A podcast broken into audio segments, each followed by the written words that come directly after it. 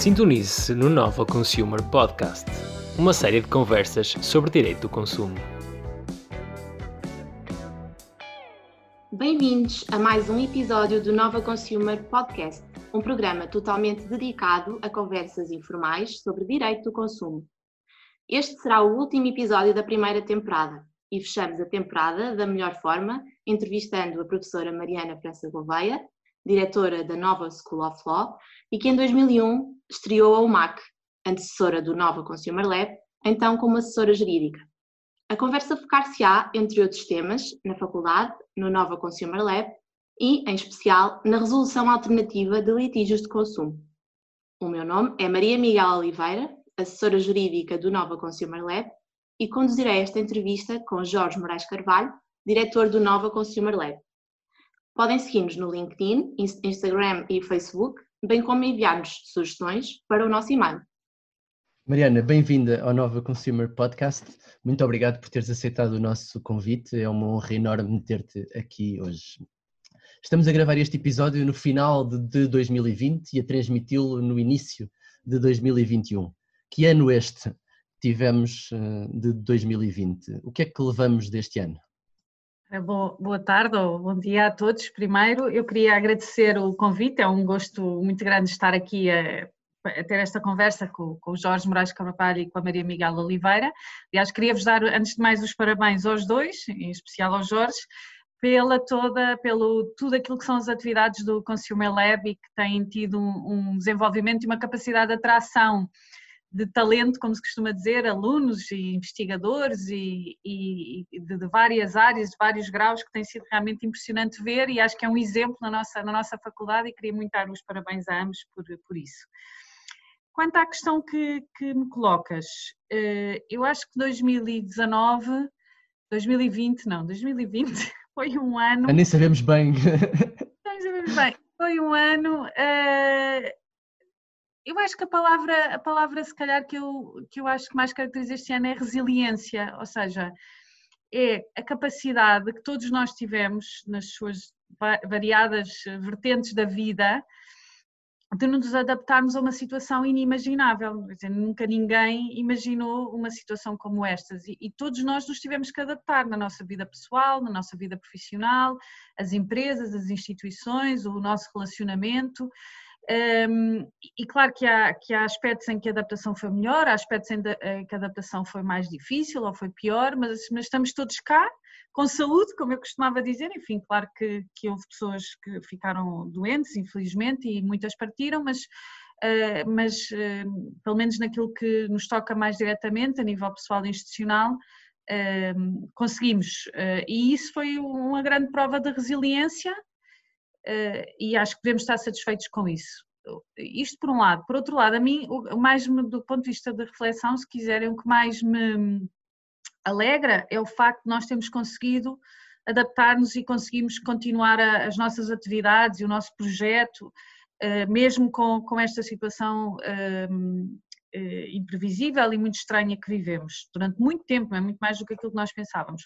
Por outro lado, acho que do ponto de vista mais estratégico ou de longo prazo, houve várias coisas que não se fizeram ainda ou que deixaram-se fazer porque tínhamos que atender a tantas urgências imediatas, resolver tantas questões eh, eh, que não existiam antes, que obviamente o tempo não chega para tudo e portanto não podemos estar a pensar mais a longo prazo, mais a médio prazo e isso a certo ponto, em certa altura, talvez ali no, mais no fim do, eh, da, da, primavera, de início do verão, começou-me a incomodar pessoalmente porque me custava estar permanentemente a resolver problemas diários e não ter capacidade eh, nem de tempo, nem às vezes mesmo de, de cabeça, não é? Para estar a pensar a médio e longo prazo, que é o que eu gosto mais de fazer. Não, não gosto, a gestão diária, obviamente, é, é interessante, mas o que eu gosto é de pensar muito para, para longe. E isso realmente é muito difícil com, com, com, esta, com estas condicionantes, eh, mesmo muito difícil. Sim, apesar de ter sido um ano com grandes mudanças na faculdade, não é? Sim, eu acho, eu acho que eh, eu, eu, posso fazer um balanço mais desde que eu assumi funções como diretora em setembro de 2018, portanto passaram dois anos e qualquer coisa, e acho que foram dois anos realmente muito produtivos. Uh, acho que foram dois anos em que conseguimos fazer muitas coisas, acho que havia imensa vontade minha e da direção e, e dos professores e dos alunos, toda a gente fazer fazer muitas mudanças. E acho que realmente conseguimos fazer muitas, muitas mudanças. E, e às vezes até fico impressionada, enfim, não quero estar aqui obviamente a dar uma lógica de autoelogio, até porque o trabalho não é, não é evidentemente só meu, mas com a quantidade de, de, de mudanças que conseguimos imprimir nestes, nestes, nestes dois pouco anos. Tempo, não é? em, em, pouco tempo, sim, dois anos é relativamente é, é pouco tempo, mas, mas realmente conseguimos. Uh, uh, e a faculdade mudou muito, mudou em primeiro lugar e, e, talvez a característica seja a mais importante no corpo docente, portanto, a grande diferença eh, e o grande, eu, do, do, meu ponto de vista pessoal, o que me deixa mais orgulhosa é nós temos conseguido uh, recomeçar a contratar uh, professores de uma forma uh, regular, permanente,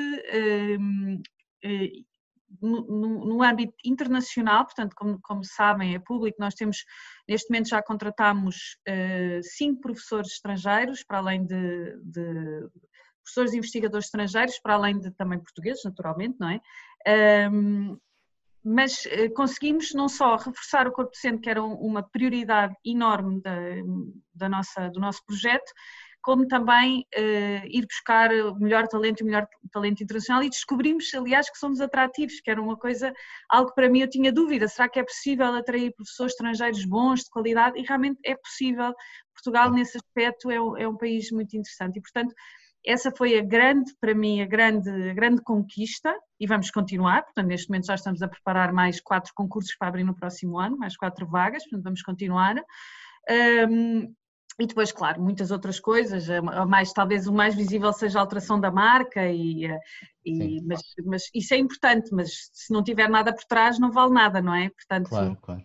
Uh, são outras as, uh, os projetos que, que são mesmo realmente substanciais, digamos e assim. Relevantes, não é? Indo um pouco, um pouco atrás no tempo, em 2001 foste convidada pelo professor Carlos Ferreira de Almeida para integrar a, a, a UMAC, Unidade de Mediação e Acompanhamento de Conflitos de Consumo, na nossa faculdade, então como, como assessora jurídica. Na altura, os primeiros mediadores que tu tinhas de liderar eram Inês Estilo, Pedro Fajardo e eu. Foi aí que nós nos, nos conhecemos em 2001. Lembras-te destes tempos? A experiência correspondeu às tuas expectativas nessa altura? Lembro-me perfeitamente. Um, lembro até da sala do, do, onde era, até porque nós fomos estrear o edifício novo onde estamos agora nessa altura e, e, portanto tudo era novo e foi um desafio muito interessante que o professor Ferreira da Almeida me lançou. Eu naquela altura era, estava a fazer o doutoramento, estava a terminar, eu entreguei o doutoramento no ano seguinte, em 2002.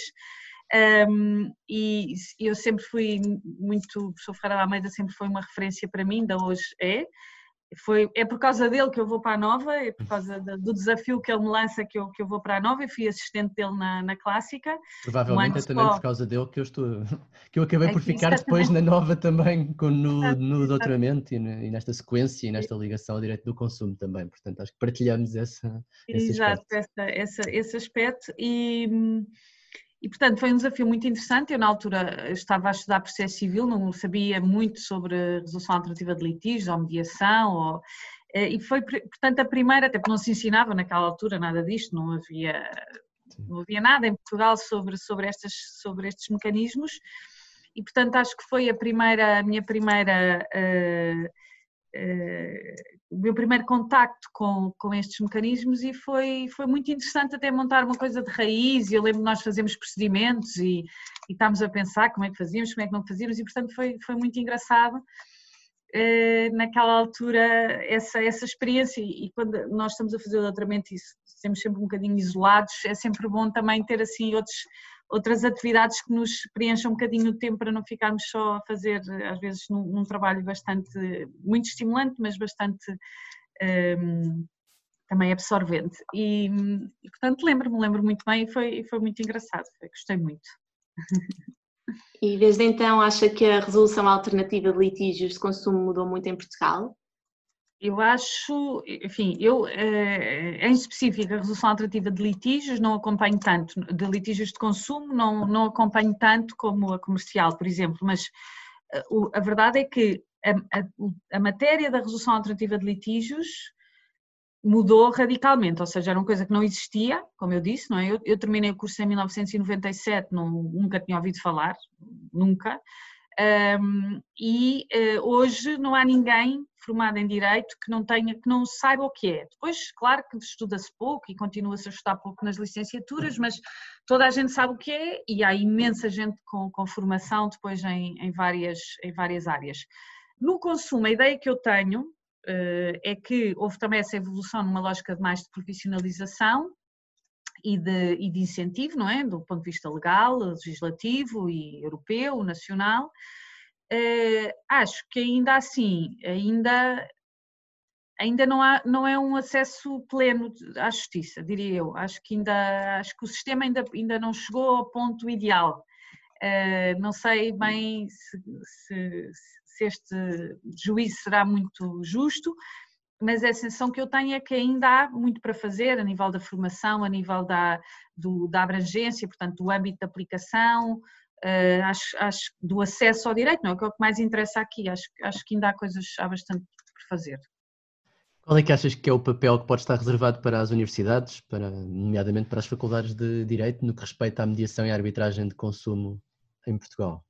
Eu, eu, acho que as universidades em todas as áreas e nesta também devem, devem procurar ser a vanguarda, portanto, devem procurar eh, estar sempre à frente do que são as, do que, do que são a, hum, as tendências, as soluções para os problemas, a, a, os projetos piloto, as experiências, acho que, acho que as universidades e a ciência servem para isso, não é? A lógica da inovação, portanto, a lógica de, de testar, de experimentar, de explorar, de, de de, de apresentar eh, soluções. E, e, portanto, eu acho que nesta área, como em todas as outras, esse deve ser o papel da, da universidade. Faz-me todo o sentido, por exemplo, eh, hoje em dia há uma discussão uh, grande, que não hoje em dia já há bastante tempo, mas começa agora a haver vários exemplos de, de tribunais online, não é? Os, os chamados online courts, um, até um livro que saiu este ano muito interessante do professor Richard Susskind, que se chama exatamente isso, Online Courts and the Future of Justice, onde ele dá uma série de exemplos de tribunais que são 100% online e que uh, resolvem uh, conflitos de mais variado tipo é evidente que a área do consumo é uma área privilegiada para isto e mesmo o trabalho na, que nós fazíamos na UNMAC e depois no CNIAC, e hoje em dia acho que, ainda é assim que se faz nos centros de arbitragem, é muito à distância, porque por natureza, não é? Porque os conflitos são, são um pouco complexos, porque não há muitas testemunhas, porque as pessoas muitas vezes estão longe e não se justifica deslocarem-se. E acho que ia ser muito engraçado, por exemplo, nós termos uma, um online court, uh, fazer aqui uma experiência de um online court para esta área, que fosse gerido por nós e, e, que nós pudéssemos eh, dinamizar e que servisse como experiência piloto para depois outras uh, experiências que pudessem existir na, na administração da justiça. Claro, mais ou menos como um papel... teste, não é? Como um laboratório, no fundo, um laboratório é isso, para exatamente. que é isso, é isso, possam é ser. Eu acho que a função da, da universidade é essa, é ser um laboratório de. é, é ser um, um, ninho de ideias novas, diferentes, e depois ser um laboratório para experimentar, para ver se funciona ou não, não é? E isto é assim na química, ou na física, na medicina e no direito também. Infelizmente não, não? o direito é. Infelizmente o direito deixou-se deixou-se um bocadinho um, fechar dentro de si próprio e fechar numa lógica muitas vezes especulativa, dogmática ou literal, de, não é como se a investigação jurídica fosse, fosse argumentar sobre uma frase da lei. Eu, para mim, acho que isto não é uma coisa muito pouco interessante e muito pouco útil para o, para o, cidadão e acho que esse não deve ser o papel nem das faculdades de Direito, nem da Universidade e não, e não das faculdades de Direito. E, portanto, essa também é outra característica da nova que, que nós às vezes nos esquecemos mas que eu também luto permanentemente para que ela venha ao de cima e para que toda a nossa investigação seja uma investigação pluridisciplinar, inovadora, útil para, para a sociedade, com impacto eh, e, e, portanto, mais interessante até para, o, por exemplo, o laboratório não é, de consumo, para o, para o Consumer Lab, do que estar a discutir teorias sobre a interpretação do artigo não sei quê da Lei de Defesa do Consumidor, é mais interessante fazer estas experiências e testar, testar estas coisas. E, portanto, eu acho que esse, no fundo, é esse o papel. E falando um pouco do regime de arbitragem de consumo em Portugal, eh, num evento recente organizado pelo Centro de Direito de Consumo da Universidade de Coimbra, eh, houve uma grande divisão entre os oradores eh, sobre a questão da admissibilidade da reconvenção, tendo, enfim, tendo em conta o princípio da unidirecionalidade. Deverá a empresa poder deduzir um pedido reconvencional na arbitragem de consumo, na sua opinião? Eu, eu diria o seguinte: se nós eh, pensarmos nos princípios fundamentais do processo justo e no princípio da igualdade, a resposta é óbvia, não é? A resposta é assim. Sim. Eh, porque se há um direito de ação que nós reconhecemos, também deve haver, do outro lado, enquanto componente do direito de, de defesa, o direito de ação enquanto contra-ataque, não é? Que é uma reconvenção. Portanto, a minha visão mais, eh, mais uma vez, habituada aos litígios civis barra comerciais, é, é, de estranhar uma situação em que não possa, em que isso não se possa fazer num, em qualquer tipo de processo, mesmo seja um processo em que há uma desigualdade grande entre as partes, como é o caso do, do consumidor e do comerciante.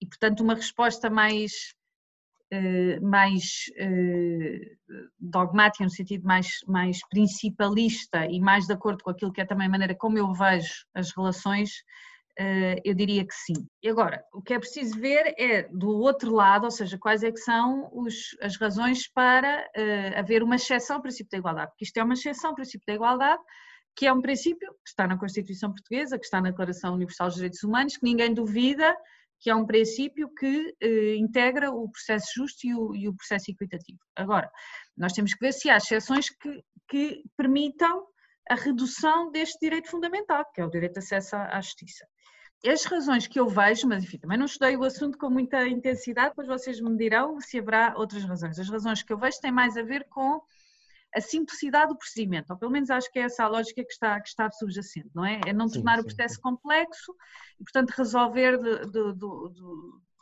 de, uma forma rápida o litígio. Mais eficiente e rápida, sim, julgo. Exatamente. Razões, eu, muito honestamente, voltando à minha visão mais principalista, mais liberal, se quiserem, da, da, das relações uh, jurídicas, eu acho que essa razão não é suficientemente forte para a restrição de um direito fundamental como é, como é o, o princípio da igualdade. E, portanto, assim, assim de uma forma, eh, à primeira, à primeira solicitação, vamos dizer assim, com mais garantias bancárias, esta seria a minha, a minha resposta. Agora, admito que admito ser convencida do contrário. Não, claro, e aqui também há a questão de, da arbitragem necessária ou do direito putestativo à, à, arbitragem que impõe a presença do, do profissional da, da, da, empresa na arbitragem de consumo. Uh, em muitos casos, se não se permitir a, a, reconvenção, pode ser injusto, não é? Que ele tem que estar ali naquela, na, naquela sede e depois ir deduzir um pedido num, tribunal ju, judicial, nem faz grande sentido em, em muitos é, casos. É isso, e, é, e, e, quer dizer, e mesmo para o consumidor, se calhar também é pior depois a seguir, claro. na posição dele, é pior depois ter que se defender num processo judicial, mas valia tratar tudo ali, portanto eu acho que claro. é, é uma questão complicada. É engraçado que eu ainda, agora recentemente, tive uma aluna que acabou o doutoramento, aliás, é conhecida, a Daniela de vocês, não é? Daniela, que, mirando Também que, fez parte do nosso da, exatamente, também fez parte da, da UMAC e a tese doutoramento ela tem precisamente a ver com situações de desigualdade estrutural e arbitragem. Eh, em especial no, no, âmbito do desporto, não do âmbito do consumo, mas a parte do direito do consumo é uma parte que ela também usa como paralelismo, digamos assim. E realmente são situações muito difíceis de, de resolver, porque a estrutura. Eh, portanto, nós podemos. O princípio de igualdade absoluta, em que as pessoas estão em posição igual, é um, é um princípio do, da litigância comercial na litigância civil eh, pura e dura. Depois temos os outros casos em que há uma desigualdade e, portanto, dizemos assim, ah, aqui há uma desigualdade, porque é o trabalhador e o empregador, porque é o consumidor e o comerciante, porque é o desportista e a federação ou o clube, um, e outras situações. E dizemos, pronto, há uma desigualdade. Agora, como é que se corrige, primeiro, que desigualdade é que é, porque pode haver desigualdades de 50%, 20% e não se consegue contabilizar isto, não é? E depois como é que se corrige? Isto é muito complicado.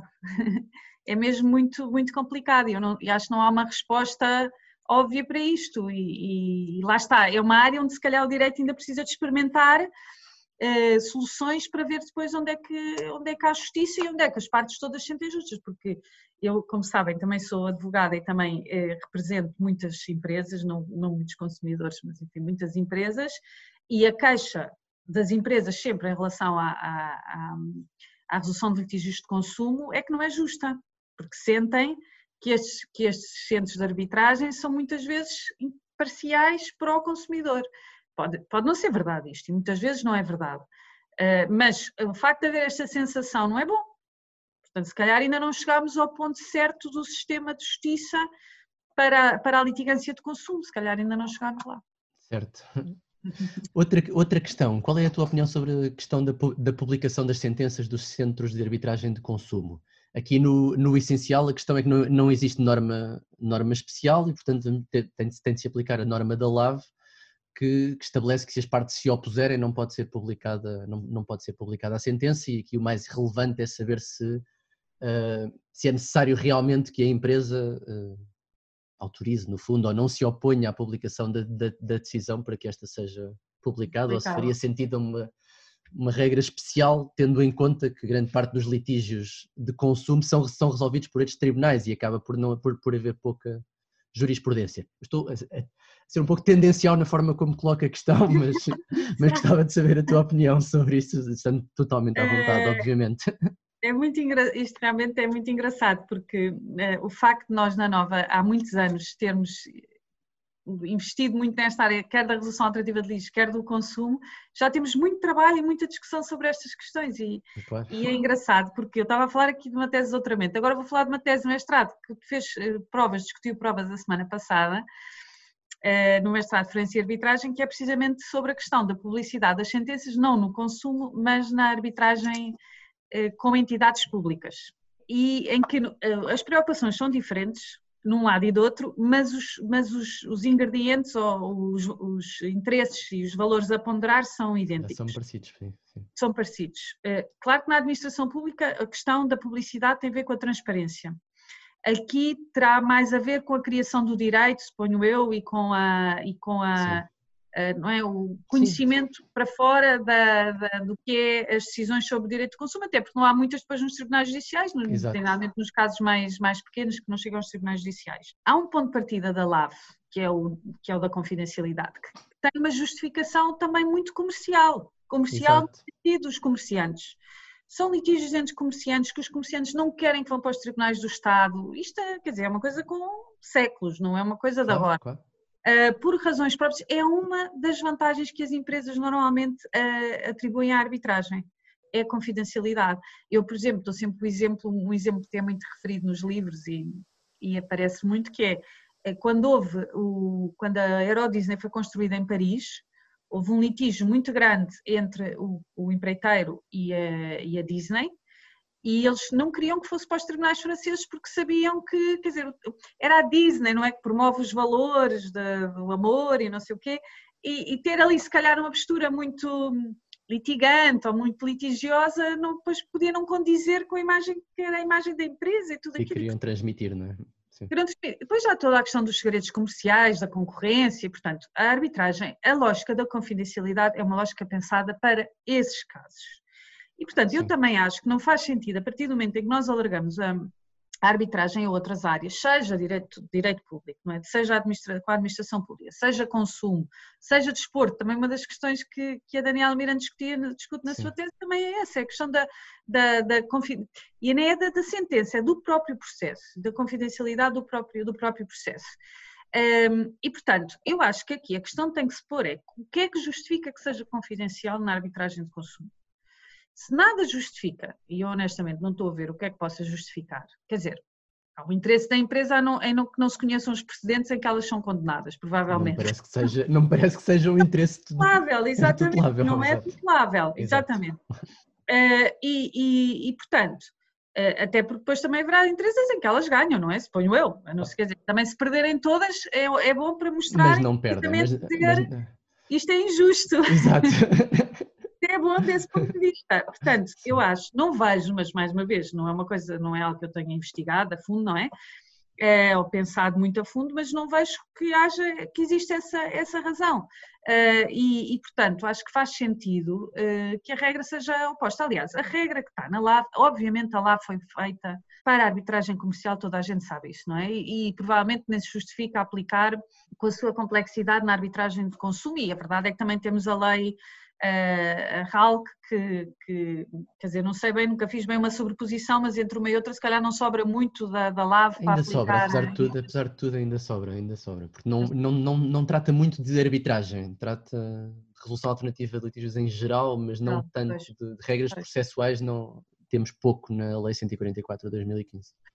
Agora, realmente, aquele padrão é um padrão de arbitragem comercial a pensar em litígios muito complexos, de elevado valor, de, eh, em que é essencial escolher os árbitros, que não é o caso também na arbitragem de consumo, não é? Em que é essencial, lá está a confidencialidade, eh, todos os princípios do processo justo, eh, que nós já falámos, mas aqui numa perspectiva muito processual, eu não sei se faz, eh, acho que não, eu a mim acho, eu acho estranho, sempre que eu por alguma razão tenho que, tenho que usar a LAF para resolver questões de arbitragem de consumo, acho estranho, porque são realidades completamente diferentes. Mas em relação a, em concreto à questão da confidencialidade, é o que eu diria, ou seja, a regra e é, deve ser a da publicidade, porque a administração da justiça e a administração da justiça não só se faz, como se deve mostrar que se faz. E por isso é que é a regra na, na nossa Constituição da publicidade, é por isso. É, é, é preciso que os cidadãos vejam a justiça a ser administrada. faz parte das funções do Estado. E, portanto, eh, quando é o próprio Estado que remete para a arbitragem, sendo a arbitragem necessária, essa justiça também tem que se mostrar que se faz.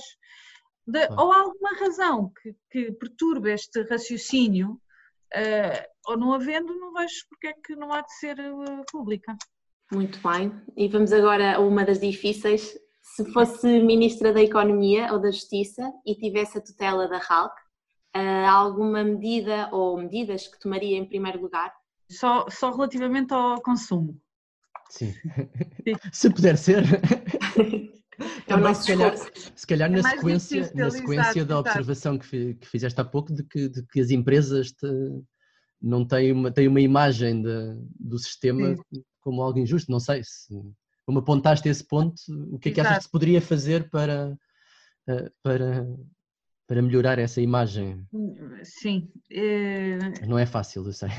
Exato, não é fácil. Eu acho que hum, eu acho que pode, poderia fazer sentido haver uma, haver uma regulação própria para a arbitragem de consumo fora, fora da LAVE e podia fazer sentido que os centros de arbitragem tivessem, do ponto de vista de, dos árbitros, uma, uma diferente, não é bem rotatividade, mas talvez uma diferente composição, ou seja, eh, que eh, as empresas pudessem de alguma forma também influenciar no sentido positivo para melhorar a independência da, do, dos, dos, juízes, dos árbitros, a independência e sua imparcialidade, de haver alguma outra forma, que não sei qual é, de, eh, de influenciar a constituição ou a nomeação do, dos árbitros nos centros de arbitragem. Eu acho que isso podia ser importante.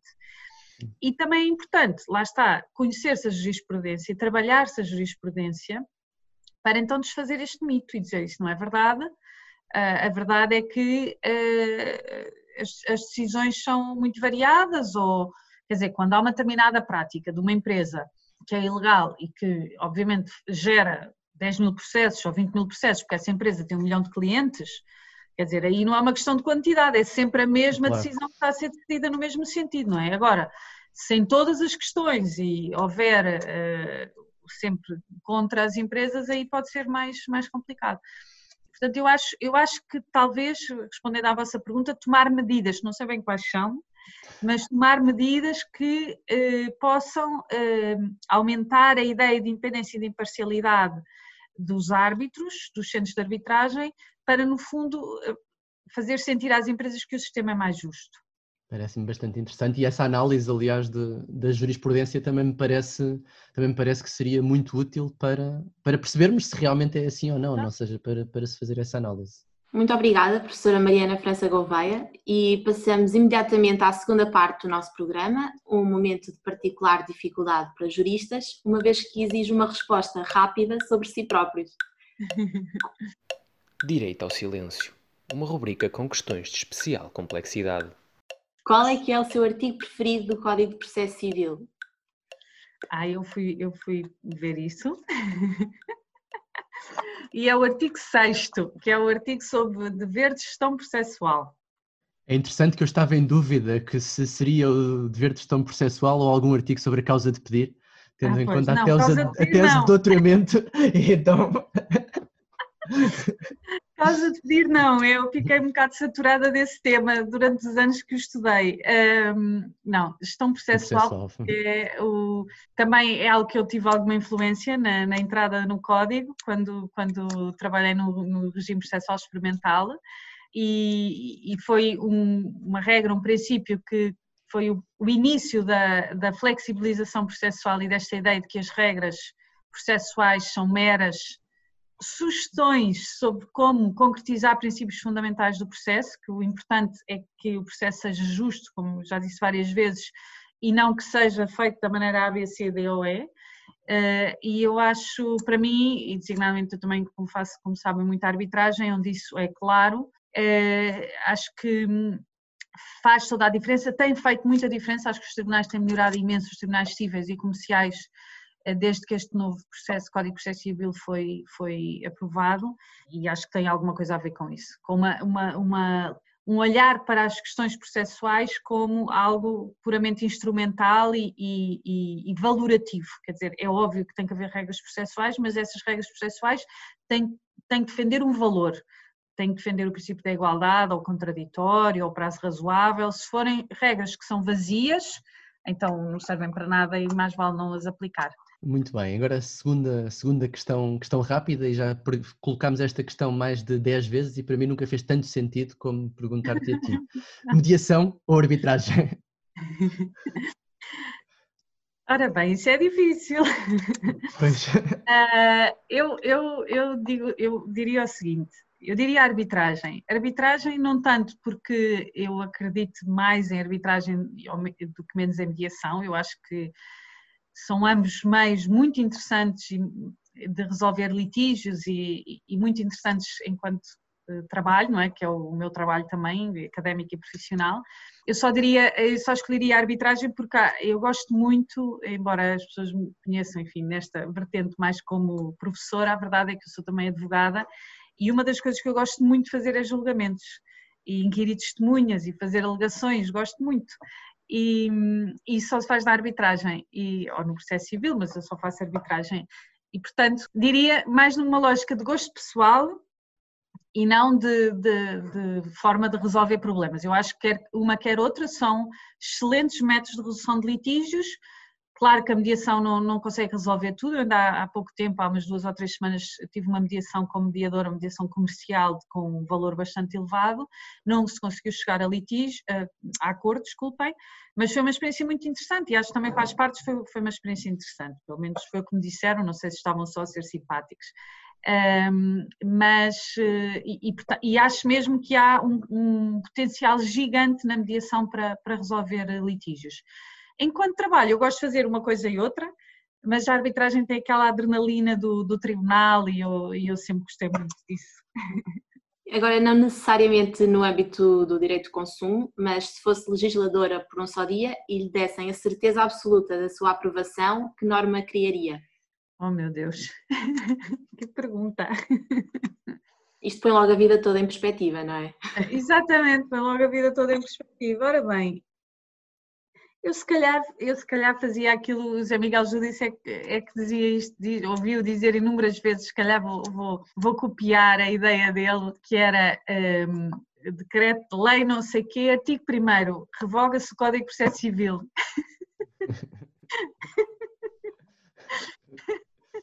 Muito bom. Muito bem. É claro que depois tem que se arranjar um outro, mas eh, assim. Com os princípios, com, com, com os princípios, exatamente, que é o fundamental. Exatamente, é? exatamente. Muito bem. Das duas, uma, comprar online ou comprar em loja física? Eu gosto de ir às lojas, devo dizer. Mas quer dizer, não é para ir comprar detergentes no supermercado, isso prefiro online. isso prefiro online. Uh, agora, uh, coisas eh, para mim ou para presentes ou para dar a alguém, gosto, ainda gosto de ir, às, de ir às lojas. Qual é que é o mito de direito do consumo que mais tem de esclarecer em jantares de família?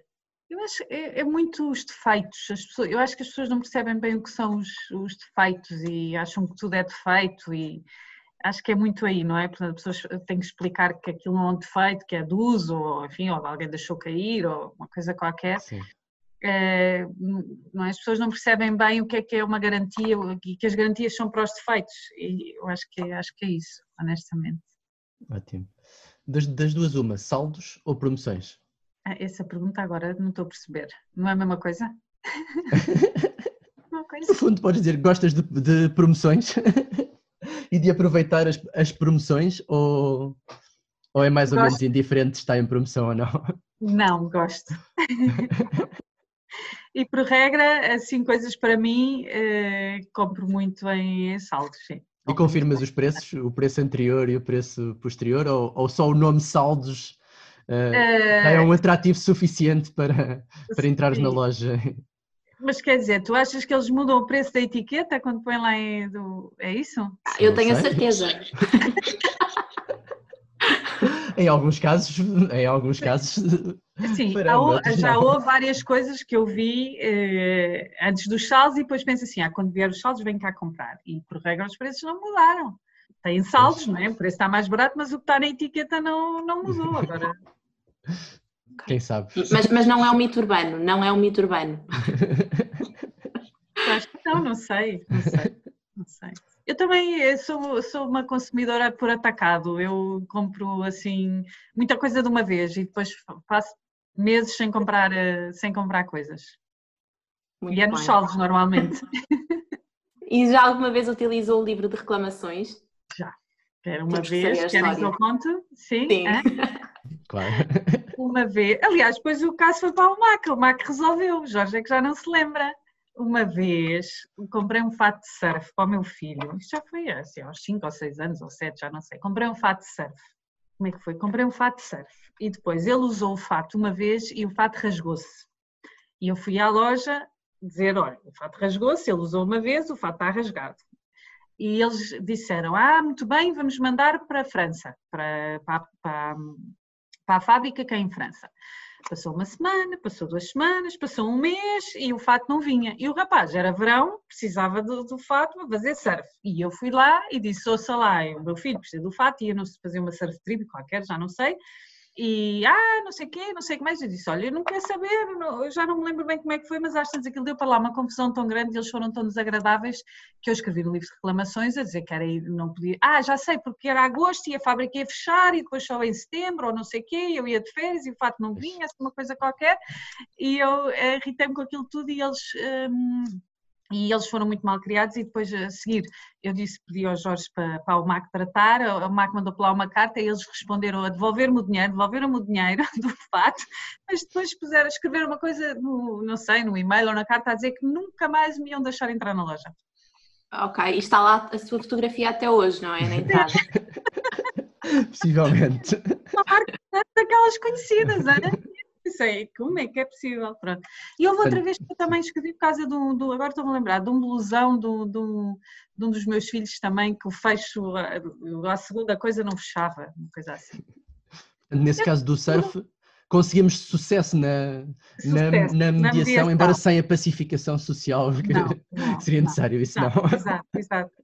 Eu, eu, normalmente eu faço reclamações quando, quando as pessoas são desagradáveis e são e sobretudo acham que, que nós não temos direitos, não é? Isso irrita-me imenso, confesso quando me está a fazer um favor, quer dizer, eu compro uma coisa para usar naquela altura e a fábrica fecha e diz-me isto como se fosse, não é? Uma coisa que eu tenho que saber e que eu tenho que aturar. E, Muito bem, última questão agora, que personalidade é que gostaria de ouvir num dos próximos episódios do, do Nova Consumer Podcast? A próxima temporada é de sustentabilidade, não sei se ajuda. Ah, é?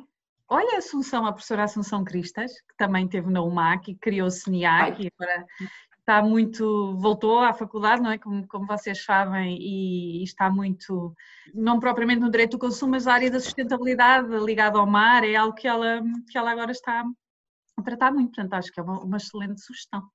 Sim. É minha. Muito obrigada uma vez mais, professora Mariana França Gouveia, pelo seu contributo para o nosso programa e chegamos ao fim de mais um episódio do Nova Consumer Podcast, o último da primeira temporada. Muito obrigada a todos os ouvintes. Já sabem que podem enviar-nos as vossas questões para o nosso e-mail e seguir-nos nas nossas redes sociais. No próximo episódio iniciaremos a segunda temporada, dedicada a temas de consumo e sustentabilidade. A não perder. Até lá!